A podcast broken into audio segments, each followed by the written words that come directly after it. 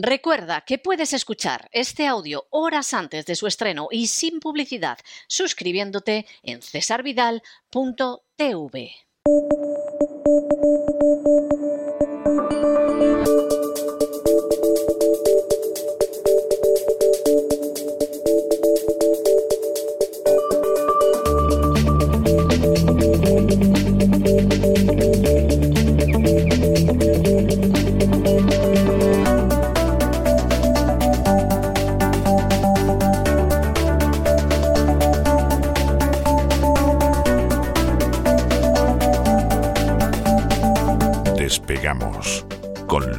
Ramírez. Corremos raudos y veloces hacia nuestro avión, atravesamos el umbral, nos tiramos en plancha sobre los asientos, nos abrochamos los cinturones, despegamos y nos vamos elevando por los aires hasta alcanzar nuestra altura y nuestra velocidad de crucero. A mi lado, don, Lo- don Lorenzo, se va a sumar usted a la banda de Curro Jiménez, pero ¿qué es esa navaja que lleva? Si parece usted un cruce del estudiante y el algarrobo. O sea, por favor, es- explíqueme estas cosas que me inquieta, don Lorenzo. Muy buenas noches. Muy buenas noches, don César. Patillas tengo, pero, pero tan calvo como el garrobo no estoy. O sea, No, tampoco, no, no, tampoco tengo el pelo de Curro. Jiménez. ¿eh? Tampoco tengo el pelo. Y no tiene usted un pelo de tonto, o sea, no estará calvo como el, el algarrobo, pero un pelo de tonto tampoco tiene usted. Aquí estoy de asalta camino, don César, a ver si trinco alguna bombona de butano, un poco de gas o algo, ¿no? Que parece que estamos a navajazos en la Unión Europea para, para ver quién trinca el gas, porque claro, la Unión Europea lo que no quiere es pagarlo. Es decir, la Unión Europea quiere gas, Claro. pero sin pagar, sin pagar, hacerse un simpa, ¿no? En el consumo del gas. La verdad es que menudos días que llevamos. Estoy aquí escondido de todas maneras, estoy escondido porque no sé si sabe usted, don César, que el Centro Nacional de Inteligencia ha detectado una elevada presencia de espías en España. Ah, sí. Sí, sí. Hombre, Miren, me río, me río porque me he acordado de una historia relacionada con espías y con el Centro Sí. Nacional de Inteligencia que no puedo contar a micrófono abierto. no, no puede contarla, ¿no? Pero, pero que le prometo a usted que en cuanto que acabe el despegamos, a micrófono cerrado como una tumba, se la voy a contar a usted y a don Isaac Jiménez, porque es de esas historias que no se te olvidan en la vida. ¿eh? O sea, ahora que hablamos de una historia de espía real, ¿eh? y además de espía ruso, ¿eh? y, y en España, y ya se la contaré, y vamos, es de estas cosas que es un retrato de una época. Aquí hemos estado hablando, sobre todo esta temporada, de- del espionaje dentro del IBEX 35 a raíz del caso Villarejo, pero también con, con otros casos y, y con otras circunstancias que he ido yo apuntando hasta donde he podido leer. También, también es verdad, pero bueno, ahora con el escándalo, este espionaje del Pegasus de Cataluña, que, eh, bueno, pues los que decíamos hace años, ¿no? Que este espionaje se estaba produciendo nos llamaban locos y ahora pues es evidente que es así. Lo que pasa es que el Centro Nacional de Inteligencia dice que ha detectado un incremento notable de espías en España. Hombre, yo estas cosas mejor no las cuenten, ¿no? Es vaya espía, ¿no? No diga usted que los ha detectado. Pero hay que decir que en España ahora mismo, en el ámbito político, financiero, energético, tecnológico, aeroespacial, defensa, Indra, hay ahora mismo una alta presencia de personas que eh, están ligados eh, a los servicios de espionaje españoles y extranjeros. Vamos a ver, vamos a ver por, por afinar esto. Vamos a ver que haya gente de los servicios de inteligencia españoles.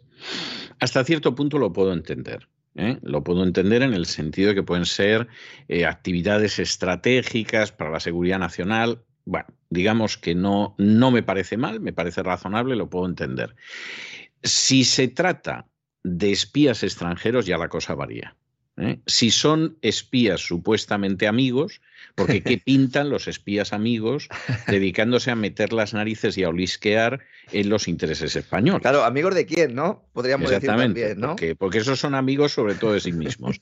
Y si son espías enemigos, Yo entonces no sé lo que está haciendo el CNI, porque vamos, si, si la gente entra en estas empresas, pues como el que entra en un bar a pedir una cerveza, pues evidentemente es un mal asunto. ¿eh? Hay mucho, mucho lío ahora mismo dentro del CNI, eh, porque el que fue eh, máximo dirigente de, CNI, de Centro Nacional de Inteligencia, el jefe de los espías, Félix, Félix Sanz Roldán, eterno amigo de Villarejo, ahora es el asesor del señor Sánchez Galán en Iberdrola, dejó un puesto por otro, y hay pues eh, mucho malestar porque dicen que por lo menos se podía haber tapado un poco, ¿no? Es decir, mm, conviértete en consultor si quieres, pero que no te den un cargo. Y ahora directamente sale este escándalo Pegasus, ese sistema de espionaje israelí, ya recordamos todos, ¿no? A ese Rubalcaba diciendo que eh, escucho todo lo que, lo que decís, y luego posteriormente Fernández Díaz y compañía, es decir, no hay ningún gobierno que se haya librado de todo esto, ¿no? Pero el hecho de que se apunte, ¿no? El Centro Nacional de Inteligencia, que hay mucha actividad en España, pues nos, nos ilustra hasta qué punto se mueven cosas entre bambalinas, que también a nuestra manera tenemos nuestro pequeño estado profundo y que aunque hagamos las cosas en buena medida de forma chapucera, pero también hay hilos que, bueno, se pasa la democracia por el arco del triunfo, ¿no? Que esto es lo verdaderamente preocupante, ¿no? Pero yo llevo todo el día aquí esperando a que el gobierno español publicara su revisión del cuadro macroeconómico, que sirve para hacer los presupuestos, para yo hacer mis cuentas y luego contárselo a nuestros queridos amigos, contárselo a usted, don César, esa esperada revisión a la baja tras muchos meses de absoluta inoperancia, de irresponsabilidad por parte del Ministerio de Economía, de Nadia Calviño, que está quedando como la Charito, como diría usted, como Rufete el Lorca, y no va a poder ser. No va a poder ser porque es que se aplaza el viernes, don César. Se aplaza el viernes justo cuando acaba el plazo que la Comisión Europea ha dado a España para que mande su plan de estabilidad. Plan de inestabilidad, más bien. Sí, será plan de inestabilidad, posiblemente de transestabilidad, seguramente. Resiliente, inclusivo, sostenible, con perspectiva de género y todas esas cositas. Periodo 2022-2025. Yo estoy esperando como agua de mayo este plan porque me lo voy a poner aquí en la pared como, como hacen los eh, en las series estas de espías también, ¿no? Que ponen allí todas las cosas en la pared y luego pues eh, eh, sacan rotuladores grandes rojos, ¿no? Y hacen círculos y ponen gomas y cuerdas de un lado a otro para establecer las conexiones, ¿no? Pues yo lo voy a tener aquí puesto para todos los días contar que va a ser completamente mentira desde el principio hasta el fin, porque claro, si se basa sobre el supuesto de que España va a crecer me recuerda mucho a la época de Zapatero en 2007, cuando decía, nos esperan cuatro años de crecimiento y de empleo, ¿no? Pues bueno, y decían también que estábamos en la Champions League. Sí.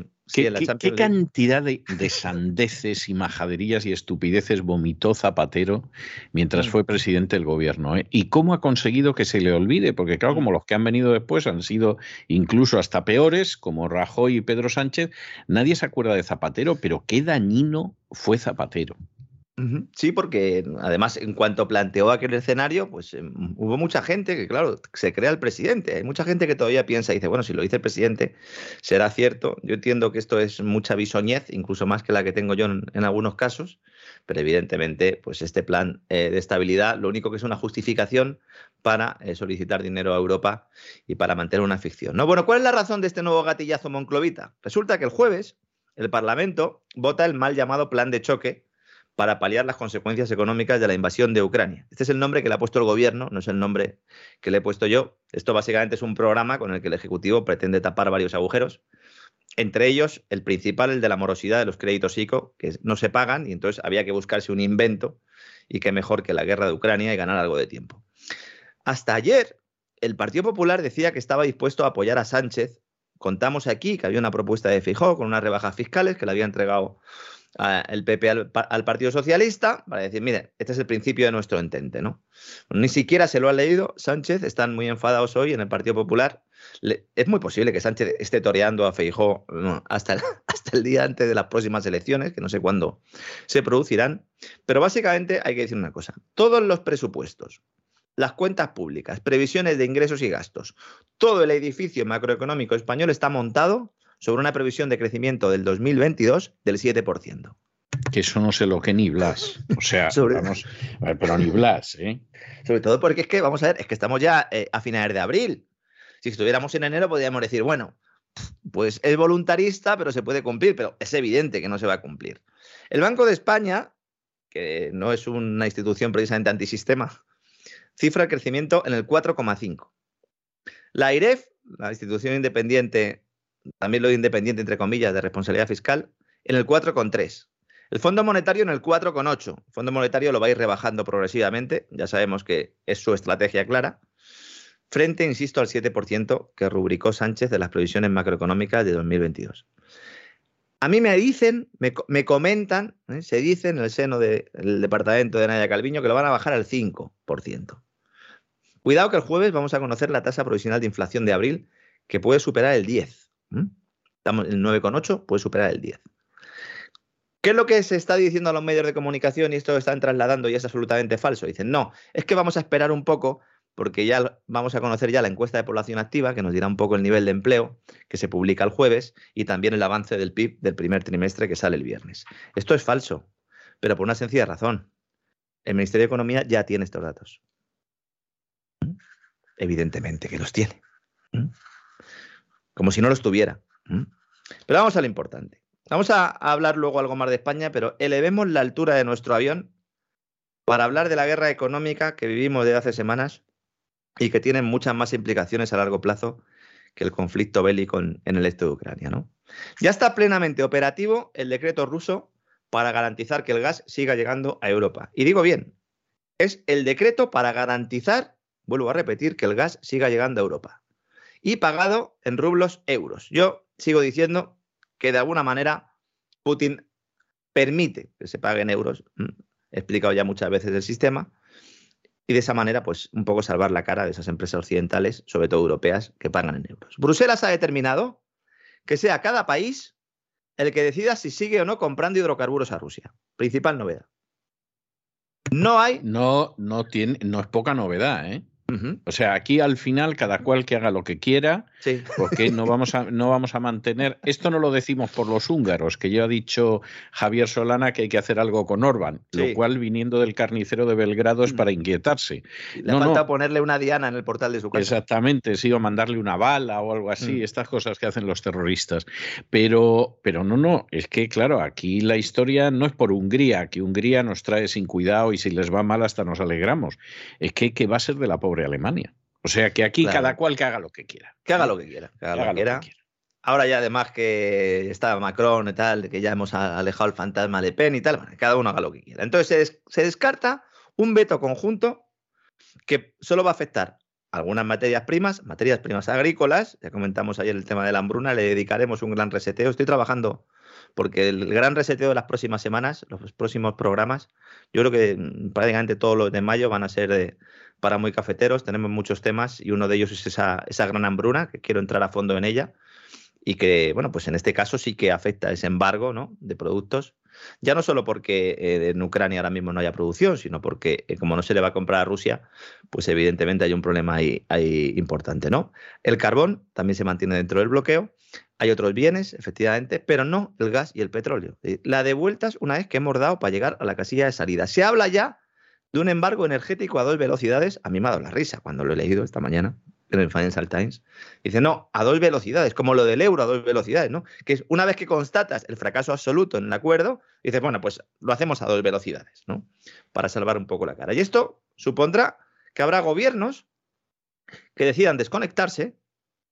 Uno puede ser el francés, que ha sido el más beligerante, porque está cubierto por energía nuclear, así cualquiera, pero nunca, evidentemente, como decía usted, don César, el alemán que por el, contrario es que no puede, es que no puede. Claro, vamos a ver, Francia podría y seguramente se va a desconectar, porque además Macron es un super ultra mega agenda globalista y seguramente lo va a hacer y además Francia seguramente también se lo puede permitir. Alemania lo tiene muy crudo por razones obvias y no quieren entrar en, en, una situación de recesión, en la que ya están, por cierto. Y España, que no se lo puede permitir, mire, yo estoy casi seguro de que lo va a hacer de que va a hacer lo de Francia, no solo por seguir miserablemente a Francia, que eso España lo viene haciendo de manera casi ininterrumpida desde el siglo XVIII, sino porque Pedro Antonio aspira. Bueno, si, si hemos renunciado a, tener una buena relación con Argelia por orden del, pues usted. por orden del primo americano, imagínese, claro, imagínese con el tema de Rusia, ¿no? Que es verdad que España tiene poca dependencia del gas ruso, es verdad. Bueno, en un entorno y en un contexto cambiante, pues si Argelia eh, te corta el grifo o te sube las tarifas, porque Argelia ya ha dicho que va a subir las tarifas a España y tienes que comprarle el gas natural licuado a los americanos, eh, bueno, pues al final se trata de diversificar. Cuando tú no tienes una materia prima que es determinante para tu desarrollo, necesitas diversificar. Aquello que nos decían siempre de no poner todos los huevos en la misma cesta. Ahora lo que hemos decidido es que la cesta que tiene más huevos no vamos a comprarle a ella y vamos a ir por ahí buscando algún corral, ¿no? Eh, y uno de estos corrales es Abu Dhabi, precisamente. Fíjese, después de dos años, según Reuters, ¿eh? lo, cita Reuters esto, después de dos años, la francesa Total Energies, la, petrolera eh, eh, francesa, que se quiere comer a Repsol desde hace mucho tiempo, no sabemos si al final lo conseguirá o no, ha alquilado un petrolero para traer crudo de Abu Dhabi a principios de mayo con destino a Europa Estamos hablando que se va a cargar provisionalmente un total de un millón de barriles de crudo Murban, que es uno de los, de los tres grados de Abu Dhabi, con destino a Gran Bretaña en la primera semana de mayo. Fíjese qué bonito el triángulo, ¿no? Es, una preciosidad, es algo, qué cosa tan bonita. Yo creo que desde, desde la Odisea y los viajes de Marco Polo no se veía cosa igual. claro que los Emiratos Árabes Unidos, todo el mundo sabe que en Abu Dhabi lo que es una democracia de toda la vida, ¿verdad? Pero democracia consolidada como la de Arabia Saudí. Sí.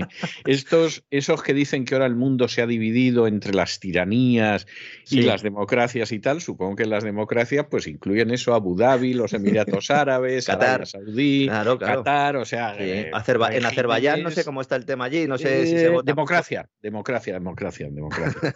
o sea que había, ahora que digo lo de la democracia, había una película muy crítica, porque, porque era una película israelí, pero era muy crítica sobre la sociedad israelí, ¿no?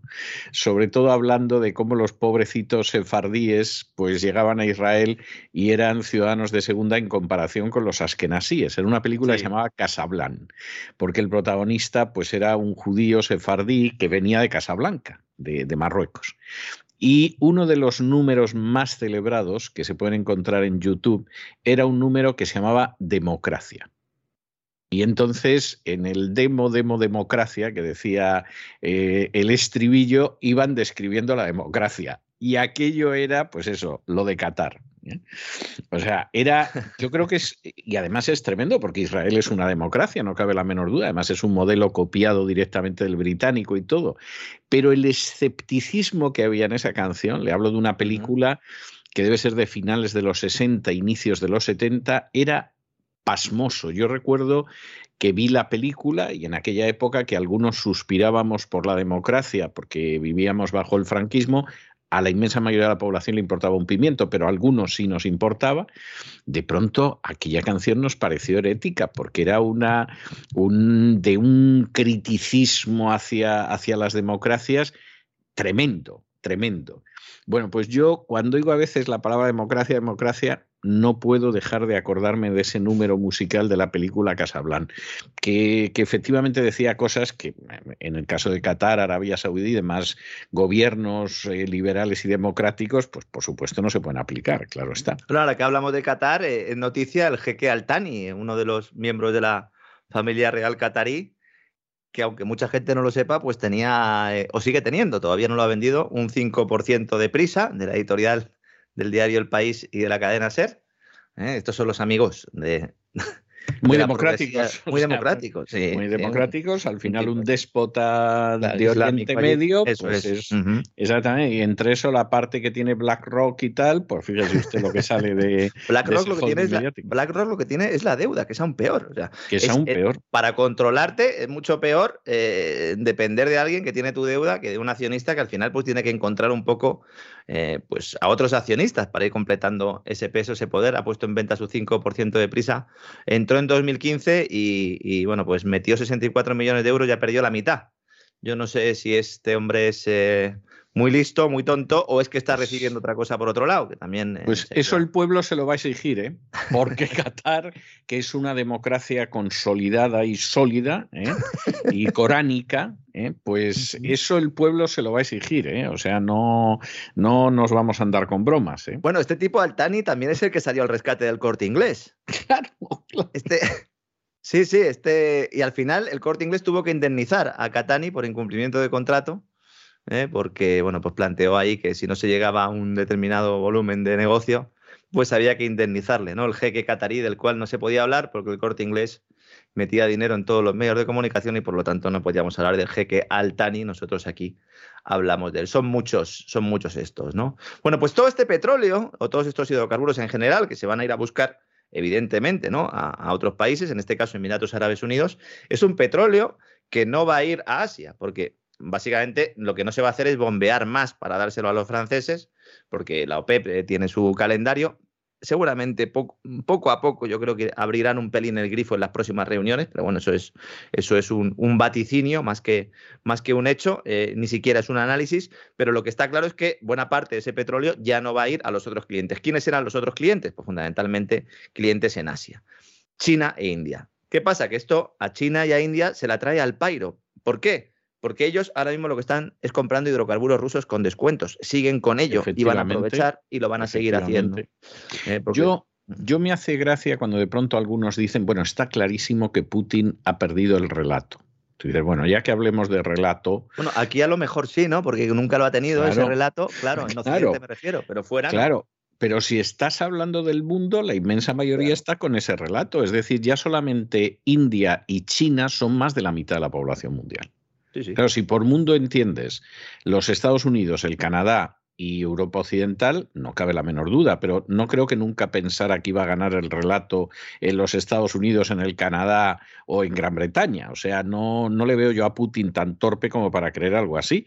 Pero cuando tú ves el conjunto del mundo, dices, por Dios, o sea, es que la cosa está más clara que el agua. No, de hecho, está tan clara que el propio Biden, la propia Casa Blanca, ya está filtrando. Hoy aparecía publicado un reportaje en Financial Times que el objetivo es que este verano el protagonista sea una guerra en el Indo-Pacífico, una guerra económica en el Indo-Pacífico y van a ir virando poco a poco para que no se vean las vergüenzas de, de, esa estrategia económica que, insisto, lo he comentado muchas veces, Rusia eh, puede suspender pagos, Claro, si no te dejan eh, acceder a tu dinero, es muy complicado que no suspendas pagos. Rusia entrará en recesión seguramente, va a estar en una situación económica complicada, pero en términos de potencia de divisa, de mantenimiento de, de, de esa divisa con respecto al dólar, y a pesar de todos los problemas que, que, pueda tener y que son evidentes, porque al fin y al cabo le han desconectado de buena parte del mundo, tiene herramientas para salir y sobre todo lo que está acostumbrado, y sus ciudadanos los primeros, a eh, pasar eh, penurias para luego pues eh, seguir funcionando. Aquí en Europa, evidentemente, no, y en, en Estados eso, Unidos. En eso coinciden todos los analistas, empezando por los rusos. Es decir, nosotros estamos acostumbrados a pasar unas privaciones que, vamos, en Europa se les acerca el fantasma de la privación y, y eso puede ser terrible. Aquí claro. están cocinados por la historia de una manera ciaga, pero no cabe la menor duda. O sea que yo en ese sentido no, no le veo más. Bueno, la más prueba está en, en el tema de los chalecos amarillos, ¿no? Cuando sucedió todo sí. el tema de los chalecos amarillos y luego en España el conato que hubo también de chalecos amarillos, que ya en el momento en el que tienes 15 días eh, problemas de suministro de determinados productos en supermercados y que tienes un precio de la energía eh, muy elevado, pues eh, tienes problemas sociales importantes, por lo menos pues pueden caer tus gobiernos allí, eh, es otra cosa, ¿no? Los suministros también corren peligro. Hay, hay una cuestión, si me permite que sí, le interrumpa, porque el editorial de hoy ha ido en esa dirección y es la manera en que China sigue extendiéndose en el Pacífico y quitándole el pan ah. debajo del sobaco, que diría un castizo, a, a Estados Unidos y a los aliados de Estados Unidos, claro, pueden intentar ver la que organizan, pero, pero, ahí el tablero de ajedrez es un tablero de ajedrez que ha hecho que el Pacífico haya pasado de ser un lago americano desde 1945 a en estos momentos cada vez tener más la impresión de que es una charca china porque Australia no puede controlar protectorados que ha tenido, y yo lo comentaba en el editorial de hoy, como las Islas Salomón, que esto ya lo controla China, Australia que se vaya olvidando de esto, a pesar de que intervino militarmente el año pasado, esto a Australia se le ha acabado. Y en el Pacífico no nos engañemos, Estados Unidos tiene un estado que es el archipiélago de las Hawái, que es territorio americano, es un estado desde poquito antes de la guerra hispanoamericana del 98. Y que sirve para repostar y poco más. Y para poco más. Y bueno, hay gente que vive allí y vive muy bien, dicho bueno, sea sí, paso, sí, pero, pero hace un calor espantoso y tal, pero me dicen que se vive muy bien. Aloja, aloja, ¿no? Todo, aloja. Y, y entonces tiene eso, Australia y Nueva Zelanda eh, que han sido, sobre todo Australia. Australia ha aliado, la situación de Nueva Zelanda está más, más apartada de Estados Unidos, pero China en estos momentos está controlando las comunicaciones de Australia. Australia se puede ver aislada del aliado americano y el otro aliado que le queda a Estados Unidos, pues es Corea del Sur, que no la veo yo metiéndose en ningún tinglado, y el Japón, Japón que... que... de momento es un aliado de Estados Unidos, pero el día menos pensado de pronto aparece un nipón recordando las dos bombas atómicas y no sabemos lo que puede pasar en el Pacífico. Es decir, Estados Unidos está jugando muy mal las cartas y esto es enormemente arriesgado. porque la, estrategia americana pasa porque Japón sea su policía ahí. ¿eh? Cuando uno lee todos los informes de los think tanks y tal, por lo menos es su intención, ¿no? Que Japón al final sea el, que, el que, si hay follón ahí más allá del económico, eh, si hay un follón bélico, eh, pues que sea Japón el que saque la cara, ¿no? Lo cual pues sería tremendo, ¿no? Que en Alemania saque la cara, eh, en Europa Alemania saque la cara por la OTAN y en y en el Indo-Pacífico Japón también, ¿no? Sí, sí, es, tremendo, sí. pasado, ¿no? Bueno, pero no es tan extraño porque en Alemania es verdad que colgaron a lo que se llamó los grandes criminales de guerra nazis, mm. pero luego a los que no se llevaron a la NASA, quiere decir. bueno, a la NASA o a la CIA, o sea, quiero decir, el resto los integraron en la o a laboratorios, a laboratorios, o, exacto, o en Estados Unidos, pero en el caso de Japón, bueno, pues en Japón todavía menos. Hubo unos juicios en Tokio que fueron la versión japonesa de los procesos de Nuremberg, donde cayeron algunos de los japoneses más, especialmente más sanguinarios, pero bueno, el resto, empezando por el emperador, no les pasó absolutamente nada. ¿eh? O sea que, y, y yo no, sinceramente no me fiaría de Japón como gendarme del Pacífico, porque Japón no tiene nada que hacer frente a China. Y China sigue teniendo un recuerdo no positivo de la invasión de China por Japón. ¿eh? O sea, cualquiera que en un momento determinado vaya a Nanjing ¿eh? y contemple el Museo de las Atrocidades Japonesas en Nanjing, o contemple los museos chinos donde aparecen las primeras cámaras de gas, que no fueron nazis, fueron japonesas. Mm para exterminar a chinos, etcétera, etcétera. O sea, en China siguen respirando por la herida de lo que fueron los muchos años de lucha contra el invasor nipón. O sea, que es una de esas cosas como para, para tonterías las justas. Bueno, por si alguien quiere acceder al artículo que citaba antes de Financial Times, en el titular plantea algo así, se podría traducir como la estrategia estadounidense para China, todo armas, all guns and no butter, y, y nada de mantequilla, ¿no? Pero la verdad es que leyendo un poco entre líneas y sobre todo con, lo que ha comentado usted y, que va en línea con el editorial, yo creo que a la gente le servirá para configurar un poco el, relato ¿no? de lo que vamos a ver en los próximos meses. ¿no? Comentaba antes con el tema del suministro también energético, que Ucrania es importante, evidentemente no solo por la guerra, sino porque eh, se ha producido un incendio en unas instalaciones de almacenamiento de petróleo en Briansk, que está muy cerca de la, de la frontera de Rusia con Ucrania, la frontera antigua, porque la, frontera nueva no sé dónde va a quedar, ¿no? Y Moscú eh, afirmó que el incendio eh, fue el resultado de un ataque con misiles ucranianos, ¿no? Esto es fácil de saber, ya no es como antes, ahora ya prácticamente lo sabemos, por mucho que los medios de comunicación occidentales intenten negarlo, ¿no? Entonces, el depósito de petróleo en cuestión está muy cerca de un oleoducto, el oleoducto Druzhba, que alimenta el crudo ruso en Europa, y no está claro si este oleoducto que está operado por Transneft se ha visto afectado. ¿no? Entonces, este oleoducto es responsable del transporte de una quinta parte de las importaciones europeas del petróleo ruso. Estemos atentos, porque si resulta que son los ucranianos o quien esté dirigiendo a los ucranianos eh, quien lo va a destruir, pues luego cuando se produzca esa destrucción, si es que se produce, pues ya sabremos, ¿no? Eh, o estaremos preparados para no comernos toda la propaganda nuestra, porque hay propaganda rusa, pero también hay propaganda occidental, y los que solo ven la propaganda de un lado es que realmente están siendo víctimas. ¿no? El Banco Central de Rusia, don César, novedad también, quiere emprender acciones legales para desbloquear sus reservas en divisa extranjera que le fueron bloqueadas por la OTAN y que suponen el principio de todo este jaleo de esta guerra, de esta tercera guerra mundial económica, porque no se le permite acceder a sus euros, a sus dólares o incluso al oro que está depositado fuera de las fronteras rusas en países occidentales. Ya avanzamos aquí que el movimiento impulsado por la Casa Blanca y la Unión Europea con la inestimable ayuda de Reino Unido y de Canadá, un importante papel de la responsable de política económica del país, la señora Cristia Freeland, la amiga de Soros, puede acabar todo esto en los tribunales. El Kremlin está dispuesto a dar la batalla legal, una pelea en la que pone los ojos ahora mismo todo el mundo, porque podría determinar la evolución de ese nuevo sistema monetario que está en marcha, ¿no? Porque al bloquear el acceso a los euros y a los dólares, la OTAN le dice a los países de todo el globo que su dinero en divisa extranjera no está seguro, al menos en divisa occidental, como hemos explicado aquí en varios programas. La directora del Banco Central de Rusia, Elvira Naviulina, ha admitido que los servicios jurídicos de la institución están preparando varias demandas para recuperar el acceso a unas reservas que son de su propiedad. De los 600.000 millones de dólares, aproximadamente la mitad eh, estarían bloqueados.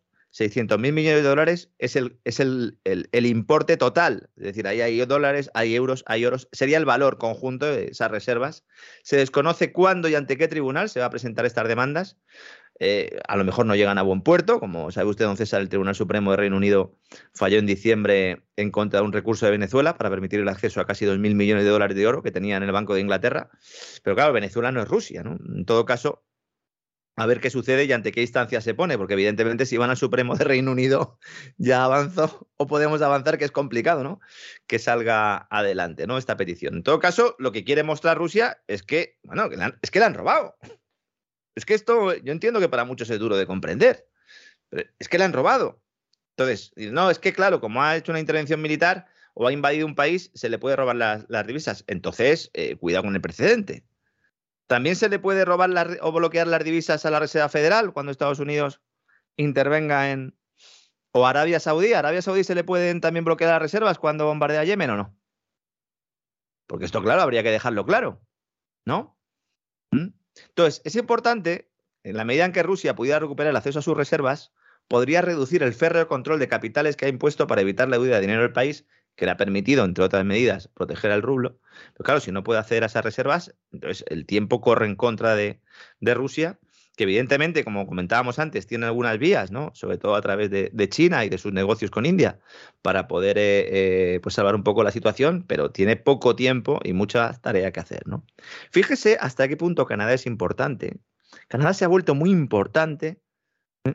con Trudeau, con Freeland, con compañía. Lo de, lo de los camioneros no ha sido casual, cómo se ha actuado allí. Contamos en el gran reseteo como realmente es la señora Freeland, la, amiga de Soros, ex editora de Financial Times, quien redacta la propuesta de intervención de ese bloqueo de reservas del Banco Central de Rusia, que eh, el gobierno de Canadá precisamente ha sido quien ha incluido a la presidenta del Banco Central de Rusia en la famosa lista de sancionados que incluía a las dos hijas de Vladimir Putin.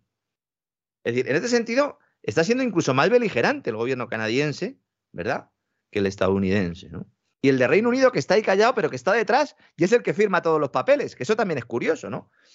E, en términos de propaganda, son unos maestros, porque no aparecen en ningún titular. Yo no veo por ahí que se hable de Reino Unido como agente importante en todo este proceso y tiene una importancia, una importancia determinante, ¿no?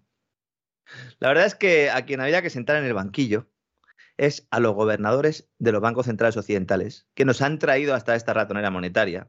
Habría que sentar en el banquillo a Alan Greenspan, Habría que sentar en el banquillo a Ben Bernanke, también a Trichet, también a Draghi, a Lagarde, a Mark Carney, ahora reconvertido en zar de la calentología al servicio del globalismo, promotor de la tecnocracia monetaria. Todos estos tenían que estar en el banquillo, evidentemente, ¿no? Pero no lo van a estar, Volviendo un poco a la cuestión energética, el gobierno español también tiene hoy una jornada importante. Eh, hace escasos minutos eh, que ha habido una rueda de prensa en la cual ha salido nuestra ministra de Energía, Aquí no es ministra de Energía, que es ministra de Transición Ecológica. Somos así. Spain is different. La señora Teresa Rivera, también al servicio del globalismo, también bajo el, ala de la ONU, también asesora del Foro Económico Mundial. Lo tiene todo, lo tiene todo esta señora. No sé si tiene un póster en su dormitorio de Klaus Schwab, si le deja a su marido, el señor Bacigalupo, que a estas horas sigue siendo consejero de la Comisión Nacional del Mercado y la Competencia, encargado de determinar si el gobierno lo hace bien o mal en cuestiones energéticas. Entonces, bueno, pues a lo mejor él le dice, oye, vale, mm, lo de la transición ecológica vale, pero a Klaus no me lo tengas en el dormitorio. Bueno, esto lo desconocemos, ¿no? Se ha reunido con la comisaria europea de competencia, no con la de energía. Ojo, esto es importantísimo va la ministra de Energía española y se reúne, va a Bruselas y en lugar de unir, reunirse con la comisaria europea de Energía, con el comisario de Energía, se reúne con la de competencia. ¿Por qué? Porque la propuesta presentada por España para limitar el precio del gas atenta contra la competencia en la Unión Europea. ¿Mm? Entonces, España dijo, vamos a ver.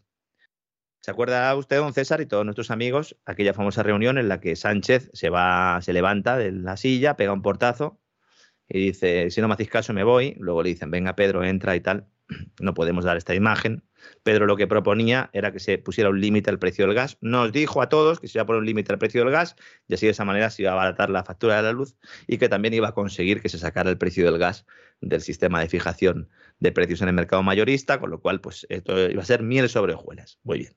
España presenta una propuesta, sale de esa reunión, nos dicen que han llegado a un acuerdo, falso, no habían llegado a ningún acuerdo. La Comisión Europea le dice a España que presentó una propuesta. Teresa Rivera dice que va a presentar la propuesta y que en tres o cuatro semanas ya tendrán veredicto. Por los pelos, ha llegado esas cuatro semanas. Y España quería que se limitara a 30 euros el megavatio el precio máximo del gas para generar electricidad. Muy bien. Europa ha dicho que no, que en 30 no, que el 40 no, que en todo caso el 50 y que eh, hay dudas sobre la forma en la que España ha planteado esto, porque España lo que quería era que hubiera dos precios, uno en la interconexión con Francia y otro eh, en el mercado interno, lo cual evidentemente pues, genera problemas serios de competencia.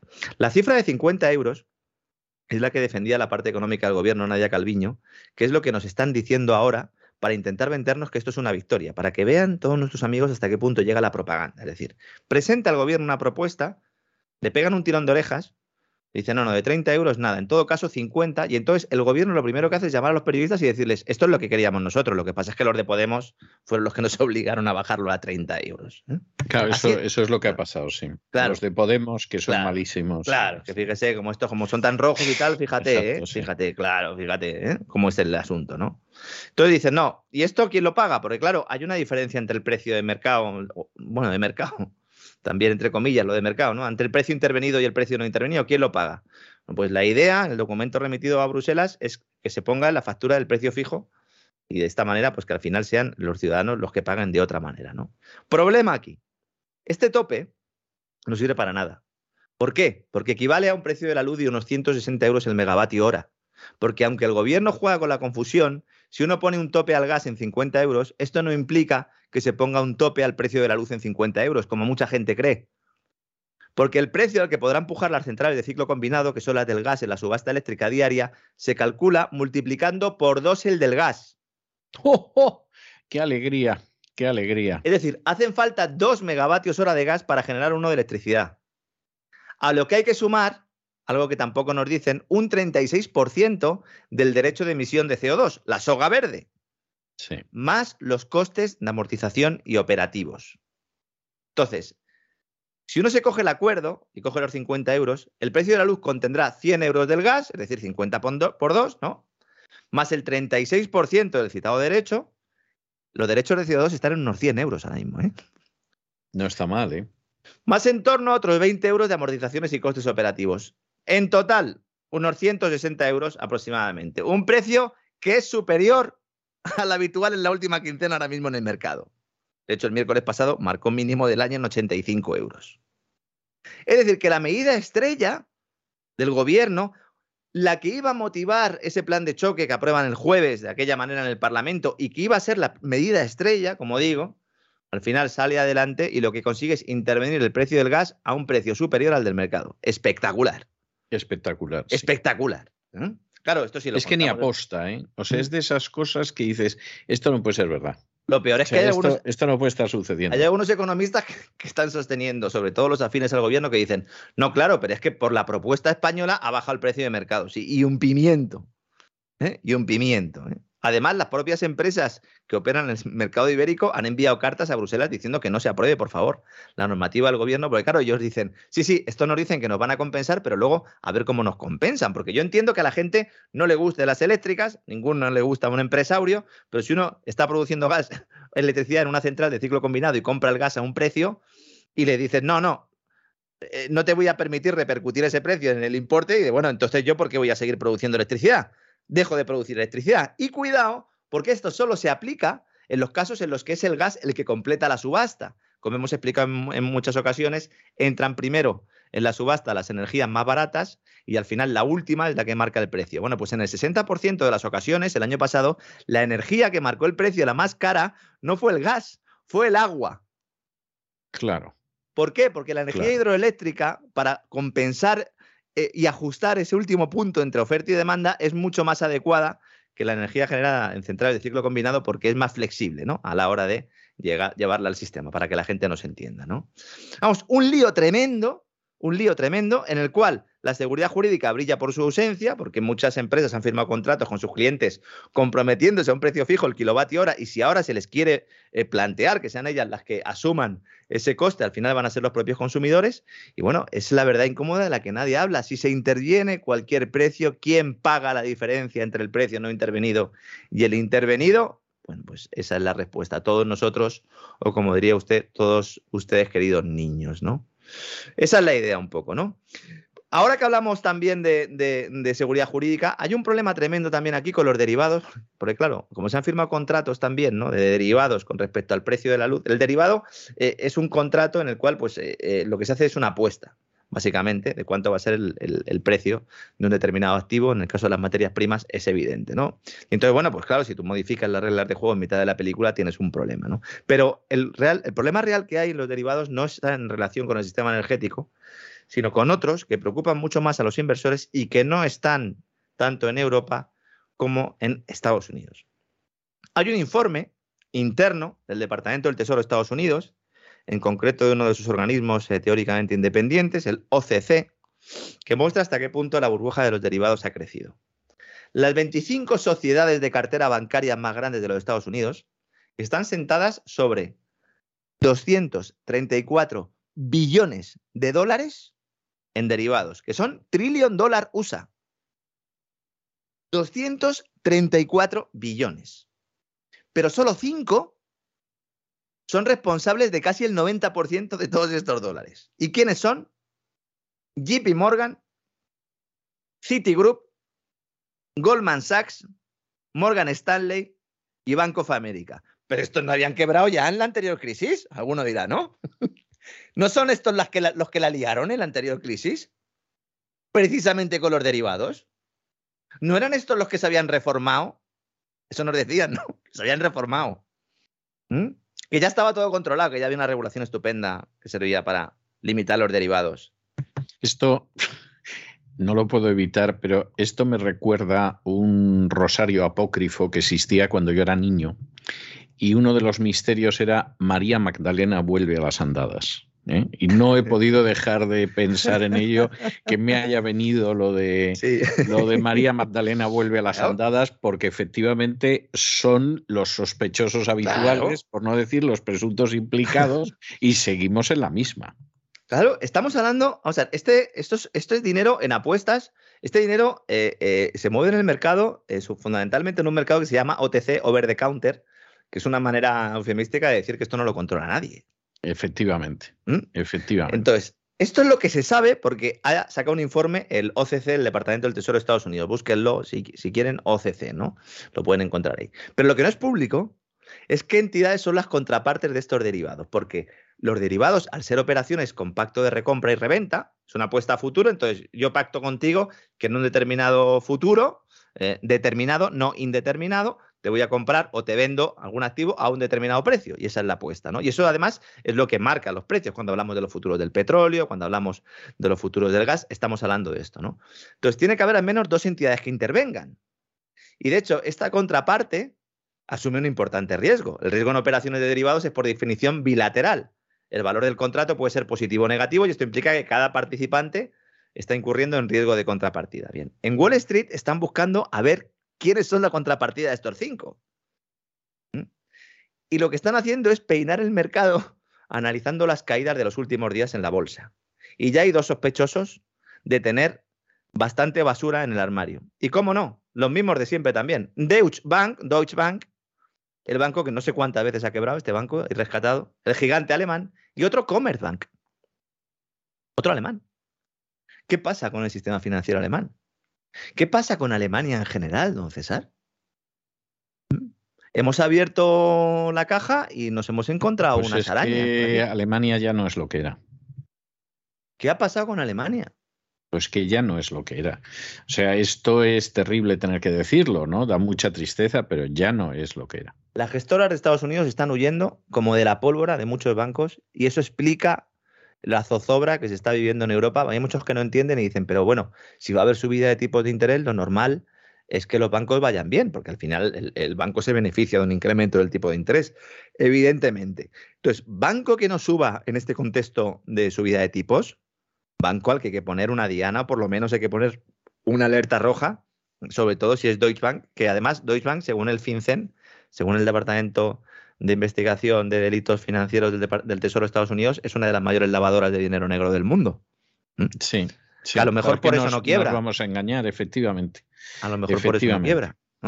También hay mucho debate estos días en la City londinense a raíz de, Se están publicando muchos artículos en Reino Unido contando cómo había muchos oligarcas rusos, eh, ucranianos, no, solo los rusos, que tenían dinero ahí en, la City. Y entonces están planteando que la City pues, es una gran lavadora de dinero negro. Cuando algunos lo decíamos, nos llamaban locos también. Y sí, han descubierto ahora que la City es una gran lavadora de dinero negro.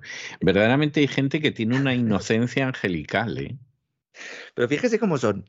Financial Times, que es el periódico del régimen de la City, ¿no? Esta mañana incluso en su web ponía un vídeo eh, a modo documental contando cómo es un, la City una lavadora de dinero negro, pero que el, conflicto de Ucrania es una oportunidad para redimirse y para limpiarse y convertirse en una lavadora de ropa en lugar de dinero negro. Es, espectacular el, nivel de, de, jeta del personal, ¿no? Y sobre todo que cuele, ¿no? Los derivados fueron quienes provocaron la crisis financiera de 2008. Derivan su valor de un activo índice subyacente y un buen ejemplo es la garantía respaldada por hipotecas. Eso fue en la anterior crisis. Cuidado, porque la situación actual hay muchos frentes abiertos, además del inmobiliario, que siempre hablo de la burbuja en España, pero cuidado con la burbuja que hay en Europa, está el de las materias primas, energía. Y aquí sí que hay mucho miedo, sobre todo en el Banco Central Europeo. Ha hablado con los principales bancos y le han dicho, vigilad, por favor, vuestra evolución de los derivados para detectar, voy a leer textualmente, cualquier vulnerabilidad en una etapa temprana. Y así provisionarla, es decir, guardar dinerito para cubrir al agujero. Es la misma instrucción que se dio cuando arrancó la pandemia, pero en esta ocasión por un problema, ¿eh? por un problema de riesgo, de estos riesgo de crédito fundamentalmente, para fondos y vehículos de inversión. Un tercio de los préstamos con brokers que operan con materias primas están originados por bancos de la eurozona. ¿Y la eurozona tiene materias primas? No. Fíjese también otra clave, es decir, aquí lo que se está haciendo es dinero con la materia prima papel, no con la materia prima real. Por eso, a algunos les molesta tanto que se pueda eh, dividir ese sistema monetario en dos, siendo uno el respaldado por materias primas hidrocarburos rusos ¿no? con todo el tema del rublo. ¿no? Por eso, porque los brokers que están operando con materias primas están aquí fundamentalmente. ¿no? La tensión sobre estos sectores se ha multiplicado, evidentemente, por la volatilidad de precios de energía y materias primas, también con los vaivenes de las divisas, clave al, ser transacciones internacionales, y luego el tema de los costes de financiación y la deuda, que se vuelve más cara en un contexto de subidas de tipos de interés. ¿eh? Así que cuidado, de esto no nos hablan cuando nos dicen que Santander ha ganado mucho dinerito, más de 2.500 millones de euros, atiendo su objetivo de rentabilidad. La verdad es que una de cal y otra de arena en España, ¿eh, don César? Porque en el Santander están muy contentos, y en la ciudad financiera, pero en BBVA se llora por las esquinas. cosa que no me sorprende. ¿eh? Es que no se les ocurre otra cosa ya. Esto, en lugar de retirarse de Turquía, han elevado el precio de la oferta. se ha devaluado tanto la libra que han tenido que aumentar el precio de la oferta. Una oferta con la que está, está en contra los accionistas del banco. Está en contra el Banco Central Europeo, el Banco de España. Solo la respalda quién, el consejero delegado que, oh, sorpresa, es turco. Y el presidente que no sabemos realmente para quién está trabajando. En fin, ¿qué quiere usted que le diga? Bueno, ahora mismo lo que está ocupado fundamentalmente es que no le imputen en, la Audiencia Nacional por el caso Villarejo. Esa es, su mayor preocupación en estos momentos. Yo cuando hablo de esto, siempre hay algún analista y tal, incluso gente cercana a BBVA que me dice, pero hombre Lorenzo, eso es una operación muy buena, porque fíjate, aquí hay unas sinergias, aquí hay una evolución a medio plazo. Vamos a ver, en el momento en el que BBVA ha comunicado que aumentaba el precio de la OPA, han salido en bolsa de BBVA 1.300 millones de euros volando. Se dice pronto, ¿eh? 1.300 millones de euros, huida inversora. Hasta el Banco de España, que se la coge con papel de fumar sobre estas cuestiones, ha publicado justo hoy un informe sobre la situación financiera en Turquía. Como diciéndole, pero macho, si quieres te lo pongo yo por escrito. ¿No te has enterado o qué? ¿Eh? Un Carlos Torres que está en el punto de mira Todo lo contrario que Ana Patricia Botín, que goza del respaldo de BlackRock. BlackRock es el principal accionista de los dos. ¿eh? Y, y, el segundo de Iberdrola. Y que está bien posicionada Ana Patricia Botín en los organismos internacionales que toman esas decisiones que nos afectan y que luego son trasladadas a los gobiernos de turno. Y eso que BBVA fue uno de los primeros bancos que apostó por la digitalización, ese tótem de la agenda globalista actual.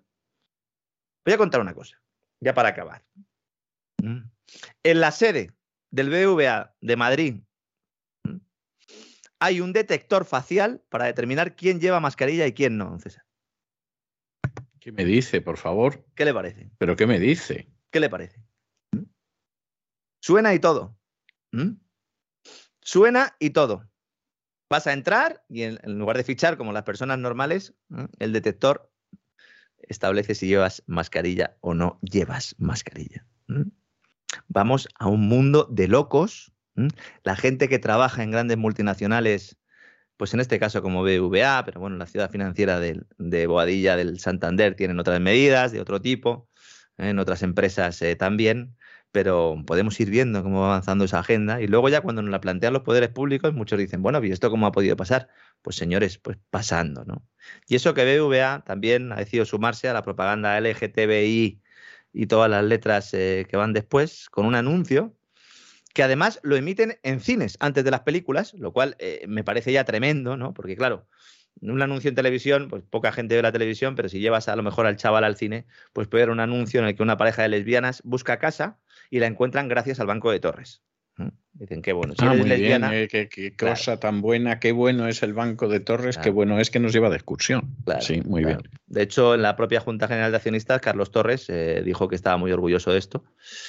Bueno, pues espero que esté muy orgulloso eh, por intentar buscar, es el nuevo target, ¿no? El target homosexual para, para, buscar, para buscar casa. Que se preocupen de revisar bien sus libros, que revisen bien sus activos, que determinen hasta qué punto pueden tener una morosidad oculta, porque luego cuando venga el llanto y el crujir de dientes, no vale con decir, no, claro, es que ha habido una coyuntura económica desfavorable. Los bancos solo tienen un trabajo, es determinar el riesgo. Si no saben hacerlo, que cierren. Porque es que ya no hacen falta. Con el nuevo sistema monetario no hacen falta los bancos. No hacen falta. Para guardar el dinero no hacen falta. Para eh, realizar eh, operaciones no hacen falta porque si lo que hacen es vendernos productos que son pescado viejo y que en buena medida ya saben que tienen una rentabilidad negativa, como dicen ellos, no valen. Y en el nuevo mundo de divisas digitales no, no vamos a necesitar ni siquiera su papel porque como va a desaparecer el efectivo. Así que que cierren. ¿eh? Y hasta entonces, hasta ese momento, que revisen bien, insisto, sus carteras crediticias, que estoy escuchando a muchos últimamente diciendo que no hay problema de morosidad, que no hay problemas de burbuja, que es justo el mensaje que, surge antes de que estallen eh, esos acontecimientos, don César. Bueno, pues avisados quedan, ¿eh? O sea, aquí no se le puede dar más vueltas a las cosas, aquí avisados quedan y, en fin, que sea lo que Dios quiera con cada uno, ¿no? Voy a ver si consigo una bombona de butano por ahí y tal.